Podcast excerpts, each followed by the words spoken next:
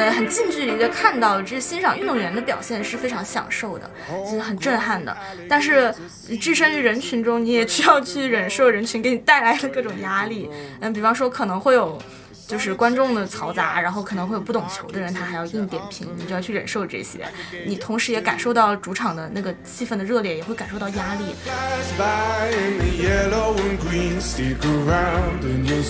我会觉得它不太像是复苏，它其实会像是往另一个方向去生长。嗯，这就是它，我们不一定会复苏到一个过去的状态，而我们其实是会到一个另外一个未来。这个房东太过于热情了，又是给我就是沏咖啡，又是给我弄甜点，然后一大早从从七点，然后到九九十点之后，他就给我把几乎把他的人生都细数了一遍，然后好久没遇上人，就是就是就是你刚跟他认识，他就把你的整整个心窝都给掏出来了那种感觉。我有时候看到街上走那大巴车的时候，我都会用他的视角来想象我自己。我觉得他会看到我说这个城市，就你会从另一个城市你去看当地人的时候，其实他们都可能很辛苦的在活着。但是你从一个旅行者的眼光去看，你会把它当成一个当地的文化或者当地的一种在地感。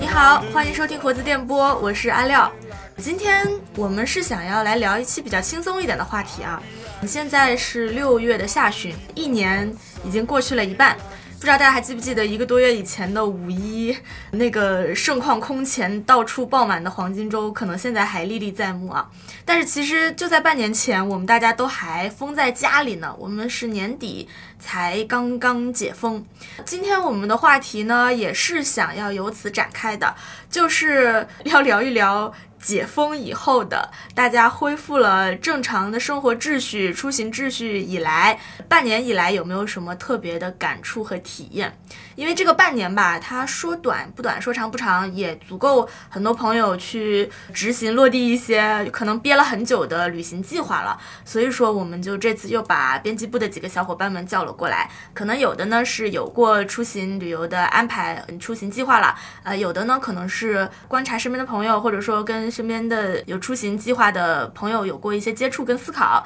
所以说，今天我们就来聊一聊这个关于线下复苏的话题。那照例还是先请几位朋友来自我介绍一下吧。嗨，大家好，我是然然后，我是小杨。大家好，我是小伙子的图书编辑子豹。好的，欢迎各位。你竟然有 title，对 你有点多表达嫌疑。你你 每个编辑应该说：“大家好，我是这本新书的。”编辑 要推一下自己再治。嗯，然后我想先大概的了解一下大家的心态变化。提出这一期的这个题目呢，是我本人。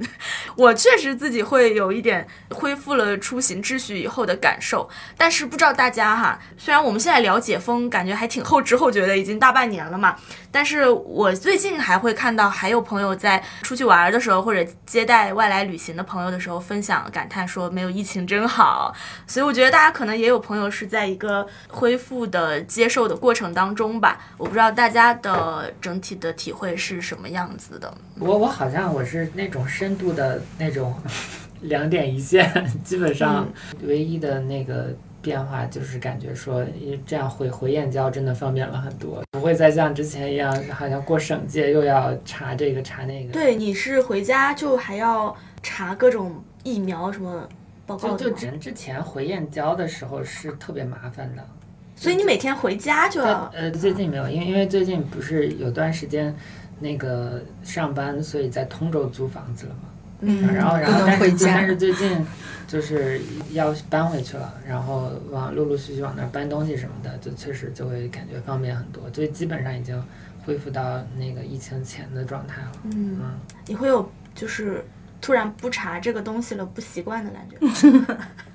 不是，因为我最近还主要是可能我觉得时间是把 杀猪刀，就是你可能刚刚放开那段时间，有好多雀跃的心情或者不适应。呃，包括什么把手机那个什么健康码去刷地铁那种行为都还会有，但是现在好像大家就很快就适应过来了，嗯，好像觉得，咦，过去三年是这样子的吗？没有这种实感了。对我，因为我最近走进一些公共场合，还会有一点就是哎，我要掏个什么东西嘛。虽然人不会做这个动作，但是心里会有一个下意识的反应，我是不是要出示什么东西，或者没有戴口罩那？那你的这个 后遗症好比较长你比较长，这个其 实现在对我来讲，。我的一个感受，其实你今天的这个题目都会让我觉得啊，我我还会去仔细的想一下说，哦，疫情之后了已经，嗯嗯，人的这个时间带给的这个遗忘真的是好快。嗯你现在让我去回想疫情的那个阶段，我都觉得好遥远，反而在工作的对比中，我会觉得说啊，我们还曾经在家待着过哈，那个好像也挺令人怀念的。就是现在回到这个岗位上的马不停蹄，你你你好像一下子进到了，你都忘掉了那个封闭。当然，封闭是一个也很痛苦的阶段。但是现在好像一下子又进入了另一个极端，我的感受，忙啊，对，对，因为我的感受也是，就是在线下的密集这块还挺明显的。其实说是这个五一黄金周，好像会很明显看到一个井喷式的增长，但是咱们三月底的时候，北京有图书市集，那个时候就是一个比较大规模的线下活动了，然后你会看到大家的热情，又有密集的线下什么图书分享会、新书发布会等等等等。其实那个疫情期间就很难办了嘛，但是一旦它解封有这个口子，就是扎堆的雨后春笋的冒出来这样的活动，然后那个时候就已经感觉就很快就走上了正轨了。然后你能感觉到大家有点憋坏了，因为图书市集那天还就挤不进去嘛，排长队嘛。现在我的感觉是一些娱乐的活动就。也会越来越密集，什么线下的演出、演唱会，嗯，前段时间抢票啊，什么五月天啊，特别多这样的新闻。但是我我仍然觉得它是一种好密集的体验。我也不知道是因为以前我不够关注这些领域吗？好像以前身边这些线下发生的频率也没有那么高，现在就有一点还在那个报复式恢复的后遗症当中。嗯，对肯定会有，我觉得，嗯其实每个人可能经历过那个之后，就是好像大家想要把失去的那个好多东西想补回来一样。像你说演出也好什么，其实，在我们工作里头，我觉得也有这个体会，就是我之前有一个，就是下班的时候已经八点半了，从咱们公司走，楼下还有那些就是其他可能公司的那些人也陆续的往外走的时候，就有一个人就说：“他说啊，你你要干嘛呀？”他说：“我下班。”他说：“现在就下班了。”可是那个时间已经八点半了，我就觉得。那我我不知道他们是调侃还是什么，但是当时的感觉他们是没有人要走的样子，所以我就觉得真的这就是卷，这是第一次体会到“卷”的这个字儿的一个视觉，咱们这儿还有这么卷的单位，真的就是其实从咱们这儿对，可能是因为咱们比较还算比较放松。我好多同样就是在这个园区的一些朋友，他们都是工作到半夜的。哇是嗯疫情以来还是呃呃疫情中也是，其实，啊，就是一直是现在还是这个节奏。嗯嗯他们早晨起来上班也会晚吧？十点、十一点上班吧？嗯但我们也不会比他们晚我。们也不早早很我们多也不早。我还有一个体会啊，刚才讲到这个卷了之后，你你没发现最近其实，在公号里头还有一些推文里头，就是讲到辞职的情况也特别多嘛。对对，我觉得这个嗯东西是相辅相成的，就是当你卷到一定程度的时候，可能人是有极限的，所以这个就是那种不要这个工作的这种推文也多起来，我觉得它是一个就是一个过程。就是心态的一种反应。对对对，它就是一个步骤。但其实我也一方面看到有很多那种新闻，就是说今年就业形势不好嘛，嗯然后劝大家理性离职什么的，因为就是就业形势也和那个经济环境的嗯背景也在这里，就所有这些东西叠加在一起啊，就是跟五一黄金周那个那个旅游的报复式的那个爆满是相对照的，嗯就因为。各方面的压力还挺大的，然后你一旦抓到一个假期的喘息，就大家就是报复性的去玩儿。我记得之前那个咱们老吴嘛，咱们同事就说，大家调侃所有的旅游的游客也好，商家也好，有一种不过了的心态，就明天就不过了，我今天就要把这个油给捋了，我今天商家就要把这个给卖出去了，然后大家都涨价，这样，就有一种这样的心态。哎我觉得可能就是今年疫情，大家都不知道明天会怎样。对，嗯，那你们在最近有过这种出行的体验吗？然后不管是就什么形式的吧，旅游或者说是去看演出，这样反正置身于人群中，或者去到另一个地方、遥远的地方的体验。我是今年出国了一趟，因为疫情之前就本来就想出去的来着，但是当时突然来了疫情，都都搁置了。然后今年也是出于这种心态，不知道以后会发生什么，就赶紧的去把自己想做的事先做了。嗯因为正好我有个朋友他在塞尔维亚嘛，然后我就把目的地定在了塞尔维亚周边，就去了克罗地亚和黑山、塞尔维亚这三个地方。然后主要目的地就是克罗地亚，大概去了十几个城市，啊，请了一段漫长的假。我的一个感觉就是，出去之后就是另外一种心态，因为我当时正出去的时候，正赶上国内好多。呃，文化圈里好多这种曝光事件，然后大家巨大的争吵，我当时觉得很不真实，好像是另外一个事件的事，但是他们又都是我认识的人，就有一种很割裂的感觉。但是另一方面你在外面走着，然后感受到的是另外一种氛围，就非常的这种心情非常的复杂。然后出去了之后，因为大家也不戴口罩，人也很多，都很享受生活，就是无论遇到哪里的人，就觉得特别不一样，一点也没有这种工作时候那种忙碌感。然后回来的时候，我坐的是一趟波兰航空，是一辆超级大的一架航空飞机，里面坐的我觉得百分之九十九全都是回航的中国人，全都是嗯趁这个机会出来的。就是你感觉在国外或者说在欧洲那边是要松弛一点的。嗯，非常松弛。因为我也听到有类似的这种，就是有最近去欧洲的朋友，然后他们感觉就是不会像国内这种，就是一放假然后报复式的 要休息，大家就扎堆往一个地方挤那种气氛吧，可能大家就还节奏比较就是舒缓。不同的地方还不一样，因为我主要是我去克罗地亚，可能主要去的几个风景比较优美的海边，所以那边都是游客比较多，整个就是度假氛围。但是像像塞尔维亚什么的，就可能没那么多游客吧。我感受到的就是还是当地人那种那种感觉，就他们好像都不上班的，就是全都在下午出来，都一个个出来喝喝点咖啡聊聊天，就是一点都不像是上班日。我去的那几天全都是周中，没有周末。嗯，是一种非常不一样的氛围。我感觉如果我们现在工作日在北京进了咖啡馆，好多人都是聊事情的，嗯嗯嗯，商务。那你的这个旅行之后，你对你去之前觉得啊，明天不知道什么样子，你先去玩了再说。那你回来走过之后，你还对你接下来的生活有什么一些想法或者是改就是？想想做什么就赶紧去做吧。之前也这种想法，嗯其实我感觉疫情之后主要就是这个想法，因为也不只是想出去这一个想法了，很多很多想法都想着尽快把它们去实现去做了。挺好。嗯，子豹呢？啊，我就是觉得疫情结束了之后可以来上班，很好。你 是在家待崩溃了是吗？其实主要是因为我自己一个人在家里待着时间久了就会很难受，因为因为是是自己独居嘛，然后而且我觉得我是属于那种就是日常的工作里面的接触对我来说很重要，平时属于那种不太会主动去找朋友聊天的那种，然后也不太会主动去找朋友去聊任何东西，然后所以就工作里面聊天，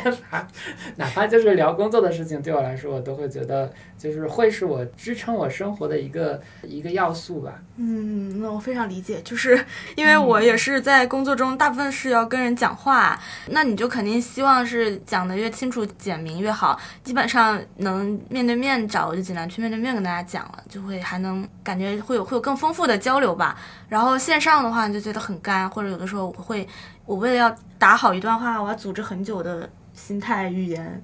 嗯，对，嗯啊，而且我我也是，其实，在疫情以后，就从那个原来的地方搬出来，换了一个住处嘛，换了一个租房子，也是因为以前住觉得还挺好，但是后来觉得，因为老在家办公，家里的采光又不好，就很憋屈。后来觉得啊，那还是换一个敞亮一点的地方。嗯，对，确实这还是有的，但我感觉这块儿还比较典型啊，就是咱们那个讲疫情解封前、解封后的这种，就是涉及到出行跟人与人接触，可能还就是，反正我是在这密集的这两个月才有，因为可能刚解封的时候，我们还要适应一个工作的节奏，还要先先忙一阵儿，忙完然后才能有假期、有五一、有什么才能去旅游。这两个月的出行旅游的话，我感觉还嗯，有一些感触。我也不知道是不是太久没有出行了。那那我就来讲我的啊，因为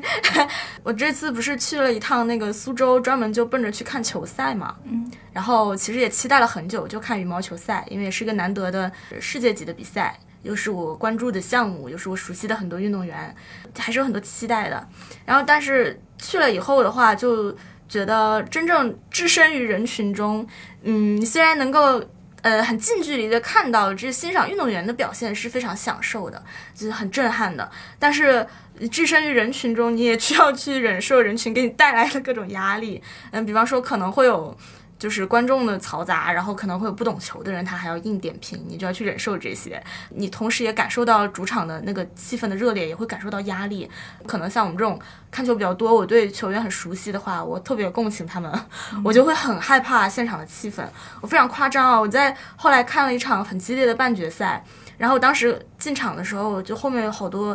大叔拿那个加油的那个那个充气的棒在砸，拼命砸，然后我就非常的紧张。我突然觉得，哇，主场压力就是这么大，因为你在中国的自己的老家办比赛，然后面对外国选手，然后如果你输了，就特别丢人。你就他们很多选手就是什么江苏本地人。或者江浙人输了回家都不用买机票，你这回家就特别压力大，我就感觉到替球员感到紧张，然后以至于我都特别影响我的观看，我就觉得他们都打的手抖，我觉得不好看，你知道吗？他们都没放开，然后我也觉得这个比赛也不好看，然后场上又很吵，我后来就拿出了我的耳机戴上，我在现场戴耳机看比赛，我自己就觉得很夸张，但是我就觉得这可能就是一种线下。看活动、看演出的一种代价，因为我后来把这个事情跟我一些朋友交流的时候，他们最近去看了五月天的演唱会，然后也也经历了其中的一些不愉快。虽然你可以开心的跟观众一起大合唱，但是比如说五月天当时不是闹出一些风波嘛？他们请了一些所谓流量嘉宾上台，结果那些嘉宾演员不是五月天的粉丝的受众，就是五月天的受众并不喜欢这些演员，所以他们还虚了这些。歌手，然后可能现场就闹得不愉快，所以他他就感觉很不好，他就觉得，呃，他只是来欣赏演出的，我也不会很反感这些人上台，我就听表演就好了。为什么会有很多人来骂他们？他也很受影响。然后我想，可能这也就是置身于人群中也会要面临的一些冲击、一些代价。而这些东西，我还确实是。好像很久没有没有没有接触了。嗯，对，你说这个东西会和疫情有没有关系呢？对，其实不是疫情，只是因为疫情是个负的作用，就是它隔绝了我的一些人员接触也好，或者出行的机会，所以我就感觉会不会这个东西让我现在。就有了很大压力。说有可能人们经历了疫情，嗯，有的变得戾气嗯更重了一些，或者更就是比以前表达的更多了，也有可能是有疫情的关系。对，嗯，有时候可能比方说我们经历疫情的时候，疫情这些东西它是一个传染性的，它可能对于他者来讲，它就是需要有距离。还有像那会儿什么抢菜也好，或者要干嘛，其实它都是一个挺排他的。我觉得其实有的时候。后来说我们共同战胜了这场 疫情，我都感觉其实好像都是我们不是一个共同去面对。其实这个在过程里头非常细节，其实都是一个很排他的。嗯，所以呃，等到经历过之后，我觉得你说的那个戾气重，还有人和人之间的那个关系，我觉得是很微妙的。嗯嗯，因为我最近看到就是戴老师戴锦华老师他的那篇专访吧，然后我当时还。感触挺深的，就觉得很很有力量的，是一期那个澎湃的一个记者跟戴老师聊天，他本来主题是想聊性别话题吧，就讲为什么现在网络上这么多的关于性别的讨论跟争论，然后也带到了去谈，包括年轻一代的女性，甚至年轻一代不分性别的青年人，他们。对待亲密关系的可能出了一些问题，就是说，一方面很多女性会谈不婚不育保平安，或者什么搞男人不如搞钱；另外一方面又有很多这种什么恋爱的综艺啊，什么磕 CP 啊，大家对于偶像的这种幻想啊，那是不是就是我们对亲密关系是要靠一种想象、虚拟的东西来寄托了，而不是去靠真实的人跟人的接触？戴老师也是觉得可能。疫情是会加剧这种隔绝的，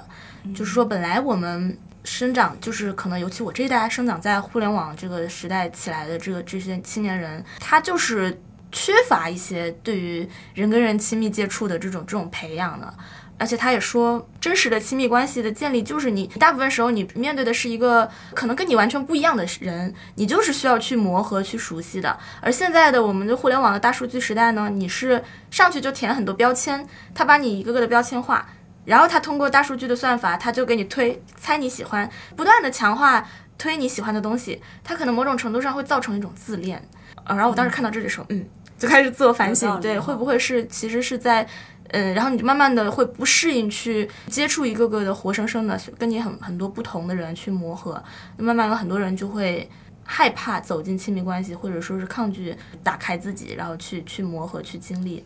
我觉得这个中间可能有一些隐秘的联系吧，这个跟我去旅行的这种线下的体验还我很难说它是不是能够挖到这个层面。我只是觉得当这些东西把它连在一起的时候，就很想来跟大家分享。不知道这个东西呢是不是我们在疫情之后会加剧的一种问题，或者说它可能是我个人的一种体验。然后大家在线下出行玩的时候可能会有不一样的感受，或者跟人跟人接触的时候会不一样的想法。刚才听你说完了之后，有种前有狼后有虎的感觉，就是就是我就是我在家里自己一个人待着待久了也会憋出病来，然后去现实世界，结果也会也会有感觉。对，阿亮，其实我觉得刚才你讲那个，你说里头其实很有一些隐秘的关联。我觉得仔细想了想，其实是有这个关联，就是疫情带给人的一个改变。就像小杨讲说啊，他要旅行之前就想，我不知道明天要发生什么，那我先把这个事情做了。其实，在疫情的阶段，我们被封在家里的时候，我们是一种无力感的。我们很多东西，我不可能说我想要怎么着就能怎么着，我们一种很被动的在接受。那等到疫情过去之后，我们在面对亲密关系也好，或者是其他的一些事物的时候，我们也有一种觉得这个事情，哎呀，我可能也无力，就是一种惯性，可能我也不想去。怎么再争取了？就像那种情感的链接，他觉得现在，我觉得年轻人谈朋友肯定不会是那种我要追他七八个月。不是，前两天好像也是看到有这种说，女孩说她追我好像连几个月就怎么走了，就是那个评论全说几个月你已经你想啥呢？就是好像当下没有一个结果，可能你离开是一个正确的行为，大家会认为这个东西非常对啊。那就是就刚才讲的疫情，我觉得是。让人觉得好多事情当下没有结果，或者是我对这个事情我不想投入多大的气力去争取，啊，你怎么对我啊？可以，OK OK，就躺平的一种心态，就是我无所谓，你愿交就交，你要觉得行能走就走，不能走我单身我自己过，什么都无所谓。其实好多其他的事项上，我觉得都差不太多。现在我们的生活的就是这个。大环境导致大家压力都很大。对，年轻人不是好像还有一个态度，就是关于治病嘛，就是说我要有病，哎，我可以检查身体，我治，我我去那个，如果说治不了了，没事儿，我可以等，那个就是一种真的是一种不抵抗的，过一天算一天。对，你的观察是感觉是这样子。我觉得是我能感觉到，确实是因为就是很多人会感觉现在你去想这个未来是。它没有一个结果的，对，既然没有奔头，就先过一天算一天，有点消极。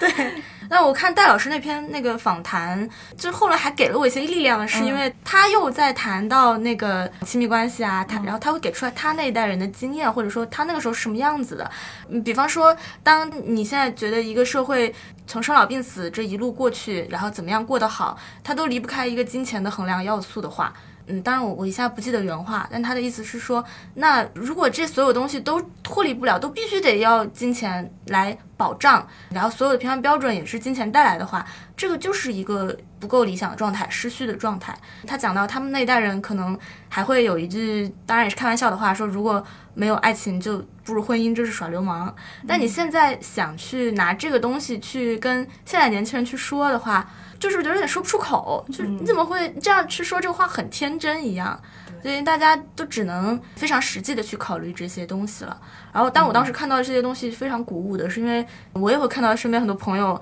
在面对这样的迷茫，然后，但是他给出来的这些回答，至少给我一种安慰，就是说啊，仍然是有人在坚持这个，或者说以前社会是可以这样的。然后，所以我当时看完这个还挺安慰的。那一篇的标题也是说，我仍然相信理智和清醒的必要嘛，理智和清醒是是有价值的。然后我就觉得很有鼓舞。但是回头再来想，戴老师最后也在强调大家理智和清醒之必要，就是那你仍然要正面你的现在的这些问题，那有哪些是你可以把控住的、不丢失的？这样，所以他还比较积极。可能虽然我也能理解现在年轻人的我们的躺平，但是仍然觉得要要有一些坚持跟相信吧。对啊，说回来，我怎么说 这么累的话题？一方面是借着这个解封的契机，然后我们多去体验跟接触，然后一方面也在站在一个角度去看我自己的对这些的反应。对我也很难评估有哪些是疫情以后带来的，呃，哪些是可能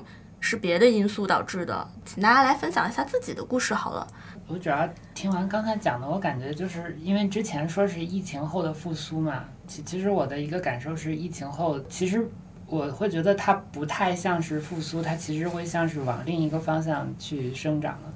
嗯，就就是它，我们不一定会复苏到一个过去的状态，而我们其实是会到一个另外一个未来。我刚才我还在想，我我观察我自己疫情前跟疫情后有什么样的区别。嗯，就我一下子不是特别有连接感。我我想起来，就是疫情之后去电影院 看那个《铃芽之旅》，嗯然后当时看《铃芽之旅》里面，就是里面有一个情节特别感动我，就是那个男主人公去就是要去锁那个门之前，他就是会有一段祈祷嘛，然后他那段祈祷的时候出来那个这个地方。的人很多很日常的对话，就比如说什么早上好啊，啊然后或者说啊我我出门了，然后欢迎回家什么的，这就是我看到那段儿我特别感动，就是我看到那段儿我会泪奔。因为一些日常的细节。就那个很感动我的地方，就是说我发现我在疫情的时候丢失的就是这种日常，就是这种 每天坐一个多小时的车，然后到班上，然后看到同事就是啊早上好，早上好。但是又回到这样的一个环境，好像就又进入到一个忙碌的一个状态里了。呃，当时很艰难的部分，好像就又一下子就消失不见了。嗯因为当它是日常的时候，它真的就很日常。对，当它是日常的时候就很日常，但是当它没有的时候，就是好像才意识到这个东西对自己就是很重要。嗯其实我现在会有这样的一种心情，就是我会觉得每天上班见到同事，其实都是很宝贵的，跟身边的人在一起是很宝贵的，即使是有很多各种各样的屁事，然后会有很多想吐槽的，但是我后来发现跟人在一起还是还是好的。嗯，对，我对这个也感受比较深。嗯比如说，像我在家待的那段时间，工作就是没有日常的和同事一起交流，觉得生活当中很就少了很多东西，很无趣。我出去的时候，我其实还挺想分享一些故事的，就是出去了大概两周，因为我是住的 Airbnb 嘛，所以都是在不同的房东家变换，基本遇到的都是非常非常好的房东。听了他们好多好多的故事，其中有一个给我印象最深的就是我在塞尔维亚学会了一种就是敬酒礼仪，就是当你和另外一个人干杯敬酒的时候，你要深情地注视对方的眼睛至少十秒，然后说 “rivali”，然后干掉这一杯酒。呃，那句话什么意思？就是长命百岁的，也这是一个敬酒词，但其实没有什么意思，但是就是表示一种，呃，我觉得是人与人之间这种连接，你还要深情的注视十秒。秒然后我这是我朋友在塞尔维亚教给我的，然后我们当时每每喝酒的时候都进行这样的礼节。后来我去我自己就去到了黑山嘛，黑山到的时候我是住在一个叫蒂瓦特这个海滨小城，当时只是想把它作为去克罗地亚的中转，但没想到那个房东是给我印象最深刻的一个房东。我去到他家的是一个大早上，也就刚六点半吧。然后我就说，我是不是到太早了？我要不晚点？他说没事没事，你赶紧来吧。然后我就过去了。过去了之后，这个房东太过于热情了，又是给我就是沏咖啡，又是给我弄甜点，然后一大早从从七点，然后到九九十点之后，他就给我把几乎把他的人生都细数了一遍。然后好久没遇上人了，就是就是就是，你刚跟他认识，他就把你的整整个心窝都给掏出来了那种感觉。然后我也跟他分享我的故事，然后他跟我分享很多他的，我就觉得好受感动啊，因为他他是那种我觉得是那种天然就会让人敞开胸怀那种人。那个老奶奶已经七十多了。哦，但是看起来一点都不像七十多的。他年轻人是个整形医生，然后和他老就是现在是前夫了吧，和他前夫年轻的时候在柏林工作，但是后来就是因为各种嘛，就离婚了。现在自己到蒂瓦特那个城市安享晚年，然后也有儿女孙子，但是他只有一个人过，感觉他的状态就非常好。我出去玩了一天，回来之后，他又继续给我们煎牛排，还有一个同寝。就是一个另外一个俄罗斯的一个大哥也住在那，给我们煎牛排，然后分享酒，然后又是讲故事，讲了好多，特别周到。第二天一早的时候，他就给我准备好了一杯他自己酿的果子酒，然后和我一起进行了那个 Rivali 的敬酒礼仪，然后嗯，就给我告别拥抱，然后希望我以后再来。我当时。就有一种很想哭的感觉，就是一个你和这个人短短相处也就二十四个小时吧，但是他几乎已经向你分享了他的一切，然后对你毫无保留，嗯，把他最好的东西都给你和你分享，觉得人和人这样一种关系，这样一种状态就太难得了。嗯，但是我在旅途中几乎总是遇到这样的人。我刚到第一个城市克罗地亚的时候。嗯，是先去萨格勒布去转机，嗯，先去那里待两天。我在那里刚去就认识一个迪拜大哥，那个人也特别热情，就是邀请我一起和他吃饭，还分享他从家里带来的各种什么肉肠、蔬菜，各种什么来和我野餐，特别热情。我就觉得这种状态太难得了，我过去三年当中已经没有这种状态了。然后他还说，他也跟我分享了他这三年疫情期间各种经历嘛。然后他的一个感受就是，他觉得，嗯，人和人本质上就是一样的，不管你是哪国人，还是哪个时期的人。他已经四十多了，他就说，我的一个感觉就是，人和人都一样。嗯，我觉得好惊讶，他就说出这句话，他。用四十多年的人生经历，非我说这句话，我好惊讶。我我也觉得，我当时还对这句话印象挺深刻的。因为我们现在好像强调差异性比较多了，就是好像，反正我我我是还没有办法，就是很笃定的去直接就没有任何背景的就说这句话。人和人感觉都因为我们之前还聊了很多宗教的各种话题，还有政治的什么。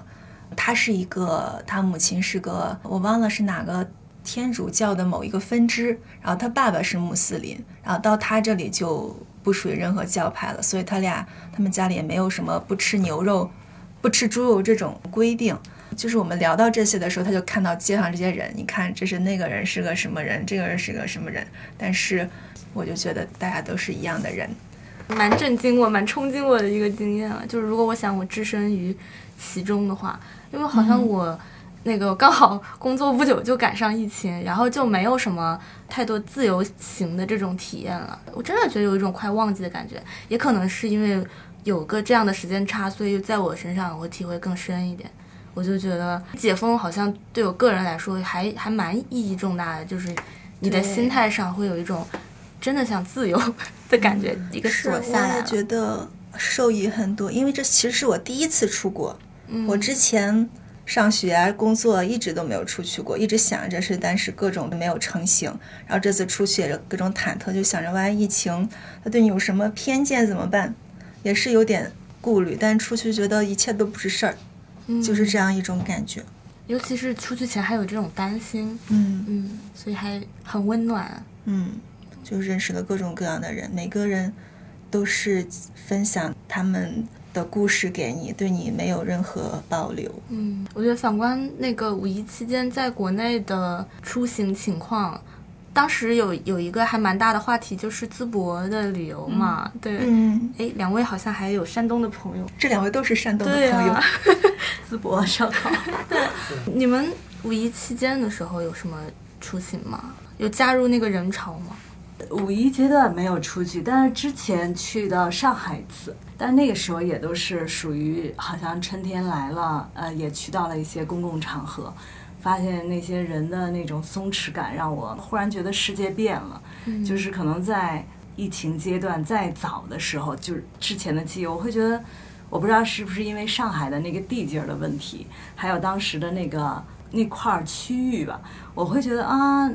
那些女孩也好，或者是反正年轻人，你会觉得都很松弛。我忽然有一种感觉，就觉得现在的这个时代变了，人真的好像，尤其女生，就是那种松弛和那种不吝啊、无畏，我觉得真的有一点就是。这个女性的 那个存在感就特别好，就是那个状态都特别好，让我会很羡慕现在的那个年轻人。我也很喜欢那种氛围。我觉得这个有没可能非要联系疫情的话，我觉得也有，就是大家封闭之后的一种对很多事情的一种不 care 了，就是我真的就是把我自己放飞一下，或者是很自由、很很舒展。嗯嗯，我觉得那个状态特别好。嗯，也有这几年那个女性思潮的这种有我觉得是有的。对，就是女性思潮这个东西，我觉得它是很悄然的在影响每一个人。对，我能感受到这个东西。嗯其实那个东西带来的就是一种自由，就是那种你给你的一种自如的一种生活状态。愿意去就有掌控感，有掌愿意去掌控，尝试去掌控。嗯对，这个倒是。是，嗯，子豹好像你是两点一线比较多，对啊，然后已经享受在这里面了。我觉得倒也没有很享受，但但主要就是真的我很少出去旅游，特嗯别就比不是很少，我不出我不会出去旅游，然后基啊本上都是别人邀邀请，然后啊那那就跟着出去，强行把你但是我但是我拽出去但是我自己是不会出去旅游，就是你不会主动去规划一个。对对对，不会去想，完全不会去想。那我要采访你一下了，为什么？或者你在接到这种邀请的时候，然后你对一个地方会有什么好奇，你不会去计划什么的？我我好像对地方没有太多好奇，我好像会更更重视关系这件事情。然后比如说，如果我是这个人约我去啊，那那就去。然后但主要好像也是因为关系去的。然后但是对那个地方，我不会会对一个陌生的地方很怀有期望。我的我对一个陌生的地方，我更多的会觉得很麻烦。哦，那你就是也不太会，就休假的消遣方式也不会主要考虑旅行、就出游。对我我觉得啊，我要插一句，我觉得这个跟地域有关系的自爆，就是我 我是这样觉得，因为我当年上大学的时候，我是咱们都是山东人啊，我觉得山东的同学真的，一到暑假也好，寒假也好第一时间订票回家。但是我所有的南方同学，温州的，特别那个，还有一些其他地区的，他们会先计划要去一个地儿。或者是这个阶段我留校干一个事儿，我都不会选择第一件事儿是回家。我当时就这个感受特别强烈，我觉得这就是南北的差异。我不知道这个有没有，但是可能随着现在的这个现在这个社会，我觉得这个差异肯定在缩小。年轻人对旅游肯定还是的，就是一种普遍的一种向往和计划嗯。。说到这，我也有一个变化。我觉得我好像在大学期间以及大学之前吧，基本上还是有了假期以回家为主，或者待在学校。然后后来就是慢慢的觉得，我非常的想出去看看。其实也不是为了，只是为了玩儿，只是为了多了解一下。有的时候就想知道有没有其他的一些活法，就感受一下。其实就就嗯这个动力是越来越强的，尤其是这几年。之前这种想法可能没那么强烈。对对对，嗯说到这个，我也是这种，包括我现在其实有有假期啊什么的，我也会选择第一个回家，因为可能随着父母年龄渐长哈，这种我也会这个。但是小杨说的这个也成为我生活的一部分，我也会考虑这个选择。嗯。我觉得你说这个我是理解，就是嗯。看不同的活法，嗯有的时候不是说要去到另外一个城市或国家，就是嗯哪怕在你熟悉的地方，然后偶尔一瞥到某一个人在某一瞬间的状态的时候，嗯就那个地方那个瞬间很有意思，就不亚于旅对，行中。你看我，我这次之所以去去那边，就是因为有一个朋友总是给我安利说，巴尔干人就是经历了非许多生活的苦难，但是他们还是就是非常热烈的生活，毫无保留的去那个抛出他们的爱，然后就整个的生命状态非常想让我去感受一下，然后我去感受了，确实还非常的鼓舞我，很感染人。这就要回到自爆了，没有没有拿你做反面的意思，就是你可能是更加会注重你的想象空间的，就是你你内心的世界的嘛。我这次五一就是我们，因为之前也老参加一个心理小组的活动嘛，这次五一也是参加那个小组的活动，就是去一个呃北京的一个郊区的一个宾馆，然后去住，然后有小组的活动。那业余的时候就在附近逛一逛这种。但是我觉得好我更多的就是关系向的，我更关注说好像跟人的互动，然后但是对于说对外界的环境。我就确实我没有什么兴趣，嗯这就是我就是至少我觉得我的兴趣还没有起来吧。就是说，如果说让我去玩，让我去逛，我我也可以。但是这件事情好像本身，因为我刚才就是听那个小小杨说他自己一个人出国嘛，那这个情况在我这里就没有。就是我很我很难说我自己一个人出去去一个什么地方去做什么事情，这个对我来说特别少。嗯，如果要出行的话，就是我们为什么要去另一个地方？为什么有这样的动力？比如说小杨说到的是，我们可能看一些人的另一种活法或者他们的状态。然后我觉得子豹说的这种需求的话，其实可能跟这个我们出行是差不多的，就是需要去重新调整你的精神世界。然后这个有可能是需要找一个，比如说，如果是不是像子豹这样去一个心灵小组的话，我不知道你们的形式是说会有很多交流吗？还有上课，它可能也是对内心的一种重组。对，然后如果出行的话，它也是你见到别的东西来来带给你冲击，然后看到别的形态，它也会构成一种对自己内心的世界的重组。对，我觉得每个人的方式不一样，嗯都其实都是人与人之间的交流嘛。嗯有的可能更深入、更内潜一点，嗯有的更往外走一点。嗯，那可能我是就需要一些这样的刺激的时候，我就会选择出行旅游。说回来，我最近的其他一些体验啊，我感觉我真是把这些 线下的机会刚好都摸摸了一遍了，因为刚好又赶上又出去旅游过，又最近去看了过线下的演出，然后也接待过不止一波来北京的朋友。但这些两方面都有，就是说，既有你你走出去看到别人的生活方式，也有你见到久违的朋友，然后能够跟他们聊一聊。可能如果说如果要要一定要这个画个分类的话，这也是一种，唉，就是一种内心的重组吧，一种一种心灵的交流吧。对，对，嗯、然后我我这次也是见到见完了来北京的朋友以后，呃，现在不是有一个说法叫特种兵旅游吗？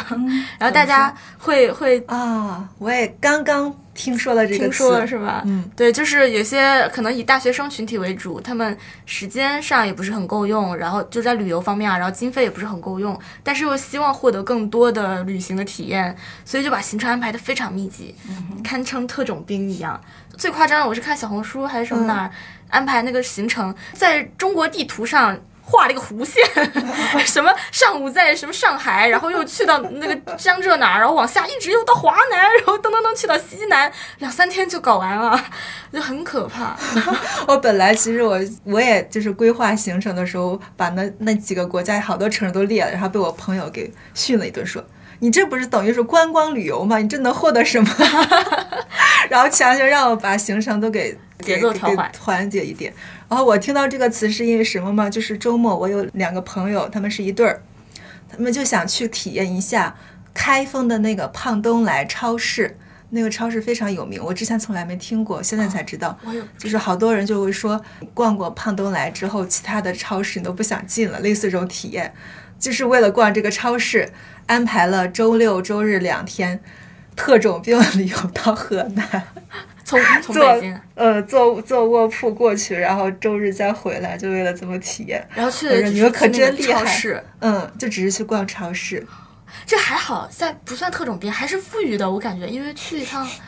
河南还好吧，但是还也挺远的，就两天，就是怪紧张的这个时间。也是也是，就是周末去一趟异地。我说到这个是因为那个朋友也是这样，他们来北京一趟要看五月天演唱会，然后又要去环球公园打卡，然后又要想体验一下北京的氛围，有去过三里屯，有去过北京胡同，真的很特种兵了。然后我就感觉啊，就是有一点印证那种解封啦，然后大家赶快来抓紧来旅游一趟。而且尤其他这种旅游形式很典型啊，就是因为要去到一个城市看演唱会，嗯然后顺便带着去玩一趟，就跟我去到城一个城市看比赛，然后顺带玩一趟一样。对我感觉也都是一些这种线下的机会带来的旅游体验，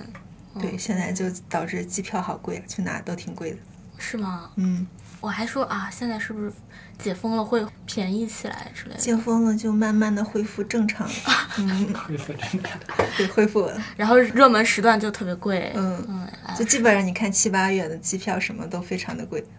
但是我有朋友他在日本三四年没回来嘛，嗯然后最近就安排了八月份回来，回老家，他说往返五千多，嗯，是还挺便宜的，往返五千多，哎，呃，也不便宜，日本很近了，贵了。真的吗？对，算贵哦。了。之前往返可以以前两去对两千可能就旅。行可能有个七天还是五天，这样才六千多，就整个行程住酒店住什么的。是什么方面的六千多啊？就是只有交通还是？呃，机票含酒店。含这是属于旅行团包的啊，这哦种日本的这种行，可能要东京、大阪、京都啊，这种都能给嗯你嗯踏足的。嗯，不过我最近看我朋友圈有好多去日本的，也是因为近吧，对东南亚、日本这些对，因为就是首刚刚放开签证了，所以他们都去申请。嗯，但是这个机票也涨了。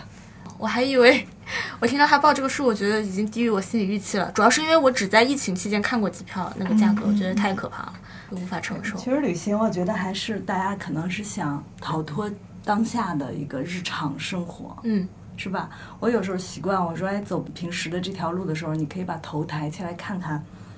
就是你把那个视线挪高之后，不是你平时平视的走的那个熟悉的场景，你会觉得啊，你往抬高一下，我有时候都会觉得说，哎，好像另一个城市，或者是你曾经记忆中的一些画面，哎，一下子就特别抚慰人心，你就会觉得很舒服。所以我觉得那个舒服的感觉，就是人想去一个另外的城市。对，其实你就会放松，因为在这个城市里头，你可能全是你的日常的琐碎。当然，你去到另外一个城市，这个地方没有你那种平时上下班儿啊，或者是那种生活的呃这种苟且，对，你就会放松。所以我有时候看到街上走那大巴车的时候，我都会用他的视角来想象我自己。我觉得他会看到我说这个城，就你会从另一个城市你去看当地人的时候，其实他们都可能很辛苦的在活着，但是你从一个旅行者的眼光去看，你会把它当成一个当地的文化或者当地的一种在地感，就那个东西，你会喜欢，你会想，嗯。就是会去感受舒服，嗯。哎，这两年就旅行文学这个词越来越受到大家关注嘛，嗯，就是越来越多人想要读一些这方面的东西。嗯我感觉跟人们的心态变化很有关系。嗯，因为冉姐刚刚说到这个，我也想到一个，我觉得这是一个观察生活的点，就是大家都说生活在别处，好像你就一定要迁去。换一个环境来让你给我一点冲击。然后我之前看那个一席上面有一个是艺术家还是摄影师呢？反正他就是会拍摄一些日常的街头的照片街拍，但是他就说过一句话，他就说我我一般去有旅游的时候不太拍照，游客的视角他不太会拍出他的作品来，他的作品更多还是在他天天走的那些天天生活的地方拍出来的。然后他的感觉就是。越是你熟悉的地方，然后你就越容易发现有一天它有一些不一样，这个是他的眼光带来的。他说，那他就越容易发现某一天这个常常经过的公交车的灯牌突然换了一个招牌，或者某一天他看到了有人在那里亲吻，或者有有一个人在那里清洗什么东西、更换什么东西，然后他觉得那个瞬间很有意思，他再去拍下来，对他来说这个就有意义。嗯，我觉得这个视角就还挺有意思的。对我，我忽然意识到，就是说刚才小杨讲，他说，呃，你跟那个塞尔维亚那个那个房东，嗯，对他说黑人黑山黑山的对，他说人的感觉都一样。忽然就觉得，那我们有的时候是挺期待在另一个不同的地理空间里头看。另外的人他者生活的时候，我们会想跟他找到一些共同点，我们会很开心，会嗯很惊喜。但是有时候我们又希望看到那个不同，就是我们跟他是不一样的，嗯。那种也很满足我们。嗯嗯，我觉得旅行有时候我们其实是找不同和找同的那种，这个我也一时没理顺这个，但是我有那个感受，对，就是人和人，就是人的那个关系。嗯。对，你也模糊的说到我，我就是嗯。想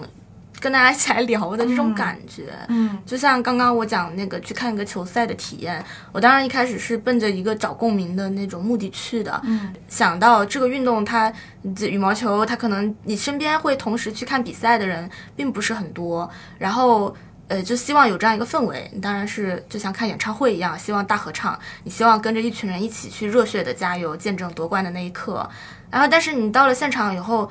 你就又会发现很多不一样的球迷，然后有的人你很欣赏，就是大家在面对同样的一个状态的时候的不同的反应，同样情况下不同的反应。有的人你很受不了，你你一下他给了你压力，但是你回头又要想一想，这个东西它有这么糟糕吗？如果说我体验不好的话，它有这么糟糕吗？它是不是也是一个挺有意思的回忆？然后我我再去回想这段的时候，一方面是我在想，是不是因为刚好有这么三年疫情的阻隔，让我忘掉了其实。你去出行就是会有这样的一些东西的在的，然后另外一方面也是在想担心我是不是就是把自己那个壁垒建的有点高了，然后所以我就会很挑剔，我就有点接受不来这种意外性。对，所以我会想到这些东西来跟大家分享。其实那个当时看完比赛以后，我看那场球赛还是一个上了热搜的比赛，嗯，是一个人民日报都要报道的非常精彩的反击的比赛。哦就是对我来说，它是生命里很特别的体验了，很值得记忆了。然后但回来以后也确实没有什么人可以分享，那个瞬间就感觉到，嗯，每个人有自己一个世界的，对。但是你你自己珍藏，然后偶尔能跟大家透露一小点那个瞬间的快乐，也挺满足的。嗯，对，我还想到我一个朋友，他其实是他在美国，但是他是一个华裔。就当时疫情的时候，我们视频，完他就呃就给他讲咱们这儿的一些情况。他是美国人完，但是他又是华裔，所以呢他就讲他那儿的很多问题，就是也是滔滔不绝，就是那种。但是你就会在这过程里头，你会发现那个人其实他有一些。背景的不同，但是又有一些相似，但又有一些不同。正是这个不同和同，你会觉得人和人之间是有链接的，就那个东西，你会觉得很有意思，你愿意跟他产生一个关系，就是人跟人的链接。对，嗯。但是这里头有文化的不同，它不是说完全的不同，但是它还有一些相似的，你会觉得好玩。嗯，好。对，所以我的一个感觉就是，应人和人应该更肉身的相见。因为我最近也是有一些体会嘛，就是网上发生的一些事情，都是身边朋友或认识的人经历的一些，就是没有见过这个人的情况之下，但是你可能对这个人产生完全不同的认识，这种种的东西都是在一种虚拟的状态下做出定义的，这种和日常的交流就非常的不一样，对我冲击非常大。嗯嗯。肉身的接触，对，要肉身接触，对对，所以人跟人之间交集就是这样，你感觉好像一个共性可以圈好多人，那那里面很多人都不一样。对。对，我觉得疫情之后有一个挺开心的，其实就是还有说到子报这块儿，我觉得有的时候跟子报其实交流很少的，但是偶尔我们会有沟通交流，对吧？但每次交流，我觉得就是那种。你讲的 很近身的一个交流，其实很过瘾。我觉得这就是人和人的那个沟通的那个价值。对，因为我跟子宝也会聊很多，好神奇。有的时候就是我吃饭的时候，然后子宝换过来打了咖啡，坐下来我们聊一聊，然后闲聊，就是也不一定是聊工作的，对，但是就很自然的会把生活里一些破事儿大家聊一聊。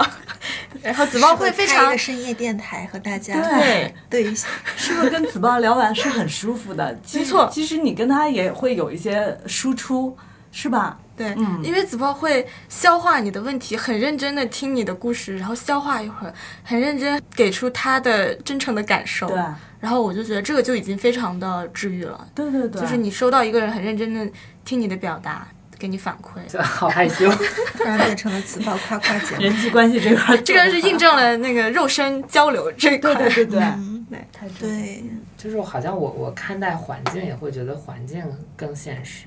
对，然后我看环境和看周围的人，我都会觉得就是更现实了。现实就是要具体的考虑它各方面的条件吗？还是什么？就是我觉得我之前是对世界好像就是幻想的更多，但是我觉得好像疫情之后，我就会觉得哦更现 实，说的很说的很模糊，但但是就是没有那么多，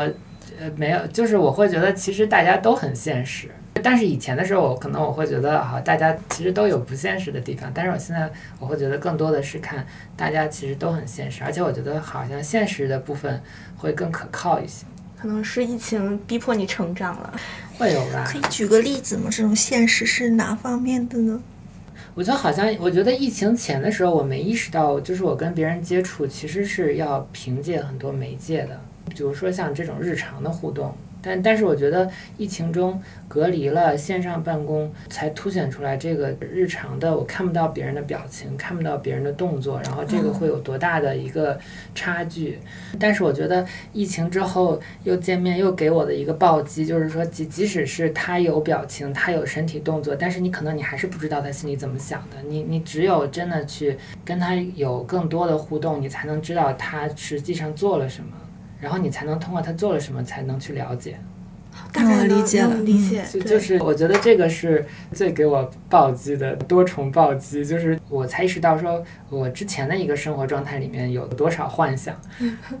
可能就是时间也比较久的三年的阻隔，把一些我们的感官，我感觉有一点。就是有一点影响我们的感知力了，但是等到现在突然一解封了，你又能够再真实的接触了，找回来和调整跟人跟人接触的那种那种感觉。对，刚才还蛮感谢你的。你这么一问，我觉得我自己是有总结出来，是有这种感觉，就是好像不同层次的幻想。就一开始的时候的幻想是，我会意识到说，哦，那那我其实我对日常的互动能看到大家的表情，能看到大家的脸，然后能能在这种互动中感受到一种安全、一种安慰，这个对我来说很重要。但但是我到后来，我觉得就是疫情之后有了更多的接触了。又发生了一些事情，就会让我意识到说，那我了解对方这个人，我有没有了解的，就是更更深入呢？但我觉得这种更深入并不是一种冒犯啊，而而是说，就是我有没有去了解到说他日常的呃对待我的这种嗯态度下面，他自己内心真正想的是什么？我觉得我以前是没有想这个问题的，但但是疫情后经历的一些事情。就让我说到说，如如果我不知道他内心是怎么想的，那我就是真的不知道。那那我也最好也不要猜。主要子报太 nice 了，对你这样断一叙述，我也有这样的感受。嗯，我我理解那个现实，我反而是另外一个。我我怎么觉得，好像疫情之前可能还抱很多事情，还对有一些期待，或者是期待别人去怎么做。但是经过疫情之后，因为阻隔了这个，比方面部表情或者一些近距离的接触，你反而把这个期待放掉了。你就是真的疫情之后非常现实，就是我已经不 care 别人去怎么做，我只是关注我自己的这个感受。我只需要重视我自己，可能我重视我自己，其实同时也能关照到别人，因为都是相似的哈。这是我理解的一个现实。我觉得现实在我这儿，也不知道是自己成长了，还是是因为这个东西。单纯的从自己的角度出发了之后，你会发现很多事情反而要比之前要简单很多。对，嗯你会要很更顺顺畅。就刚才讲目的也好，什么也好，你会更清晰。如果一定要概括你们那种感受的相似，可能都是一种清醒，就是我也不知道是不是这样的啊，因为就可能大家都在自己的那个轨道里变化成长吧。嗯嗯，嗯，其实今天跟大家碎碎念聊一期这样的节目呢，是有我个人的私心，就是也很想要把一些感受跟大家分享。但是我我也有有这样的感受，就是我们在聊之前约起这样一个局，每个人会有不同的体验。你像我之前我们还请了 B 村儿呢，然后 B 村儿非常认真的。艰难的思考了一下这个话题以后，就说，嗯，我实在是觉得也没有什么区别，前后没有什么区别，对。然后他也比较宅的吧，所以我非常理解。我我之前也是跟大家说，没有什么太多要准备的，我们就大家一哎我块聊天我忽然。想到一个，嗯就是疫情之后，好像前一段有流行一个叫发疯文学，就是一种嗯发疯体。其实我我觉得也是一种年轻人就是表达的一种。就他不会表达了，或者是他已经到了一种就是只能通过发疯的这种呃语言，或者一种语无伦次的，或者一种什么像琼瑶体还是什么红楼体的那种来表达自己的一个诉求，就是有那种在网上淘宝上客服什么的，客服可能不搭理或者退货有点滞后那种，就说你怎么不关注我呀？我怎么你你是把我当什么什么？就是去一种顿情绪输出。对对对，发疯式的一种表述啊。嗯，我觉得这个可能也是一种疫情阶段大家都给憋疯了。哎，但这就很难说。就像我最近有有一对儿朋友，他们是处在一段亲密关系当中，女生就经常进入这种类似这种发疯体的状态，让男生其实经常陷于崩溃。对，客服就就是崩溃，受受不了。心累，算了，嗯退了。嗯，就这种。对。哎，我就觉得，反正就是现在大家在网上这种交流的更多了，可能就是因为过去几年线下交流更少，都转移到网上了，其实让网上变得更复杂了。嗯。这个环境，嗯，结合刚过去的六幺八，你们有参与六幺八，或者说特地赶这个时间，嗯，没有太没赶上，或者是不消费的人群，？因为图书方面反正是很不行了，就是在六幺八的话，今年某东就是公布这种数据，它都不公布具体的销售额。这给人的感受就是好像比较惨淡的，然后大家整体也都会说嘛，现在哎呀增速放缓，然后消费的也比较理性了。对我就觉得跟现在的这种氛围也是相一致的。嗯，一方面就是我们有很多有了线下出行的机会，然后大家也就撒欢儿了去玩儿。但另一方面，因为大家处于没钱的背景下，所以其实掏钱的时候又非常冷静了。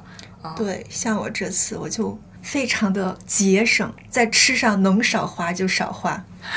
然后那个严格的控制成本，嗯。哦，对，这会出行是吧？嗯对。除了必要的钱，其他的都不要花。但不过它不影响你的体验，就不是太影响。嗯嗯，我感觉其实这个在对个人来说也是个好事情吧，就是去掉那些泡沫以后，你就发现有什么东西是真正重要的，能给你带来体验的，也许能让大家更理性的去去看待这个问题对。啊，你完成了这趟旅行，我觉得这是最重要的。有的人喜欢穷游看风景，嗯有的人可能就喜欢体验当地美食嘛，嗯，需求不同。我就属于那种去那种只看风景，肚子只求温饱就行了。不是也吃牛排了吗？嗯，对对对对对对对，对，自己花的时候就会节省一些啊，真的特别省。那一晚我就花了二百块钱，然后我却体验了各种酒，体验了各种好吃的。你就是开始薅羊毛是吗？我也不是薅羊毛，就是但是我就会经常逛超市，嗯就是馆子什么的，一个人消费还是太贵了，我就尽量的少去。嗯，逛超市，就超市里面买各种，可以自己做，嗯，简单弄一点点。嗯，哦，所以你会去就是自己买了食材在民宿做。。这更跟当下呃跟当地地有接触。对，其实我我也是一直有这种想法，就如果我以后去玩能租一个支持厨房条件的民宿的话，嗯就是我觉得去一个地方玩，去它的菜市场是特别好的。嗯虽然现在就是你去的地方不够远的话，好像这个食材差异不太大啊，但是比如说呃有的时候去到南方一点的地方，去它菜市场。就好多不认识的蔬菜什么的，我觉得特别有意思。然后你买回来尝一尝，做一做，哇，这体验拉满。对我曾经也住过这个叫这个是 Airbnb 啊对对对，我进去的时候，我把他所有的这个物品都拍了照片。等我走的时候，我就给他完全物归原位。就是那个房东就给我留了一个言，他说 Chinese is great，是不是就是特别太伟大了，你知道吗？中国人，我真的是一点点的，连那个调料瓶的那个商标的位置全部都是完全一模一样。完了最后还就像留了一你没有来封信过。对，完了那个床单啊什么那个。全是平的褶，就真的就是他都不相信他住过人，所以他发了一个特别人，他说中国人太厉害，太伟大了。哇，我觉得我是太伟大了。争光了感。谢你。对你真是一个房东人人爱的顾客。对对对，他真的是这种所有的清理掉啊我。觉得我没有你这么夸张，我就只是就是走的时候把所有东西都物归原位，就是清理，扔该扔的扔，该整理的整理，没有下一次到这样。对对对，哎，全部都蹲在地上擦什么的，浴室一个水印儿都没有，玻璃啊什么的。你当时是因为就是觉得礼貌，出于礼貌要这样，是吧对，我就觉得就是应该这样子。我嗯嗯去住的好几处，我都是这样子结束的。尤其是民宿啊，对对对因为我觉得如果换我自己，我如果要租自己的这房子给别人，那就平时如果租房子，你都会希望他会珍惜你的这个地方。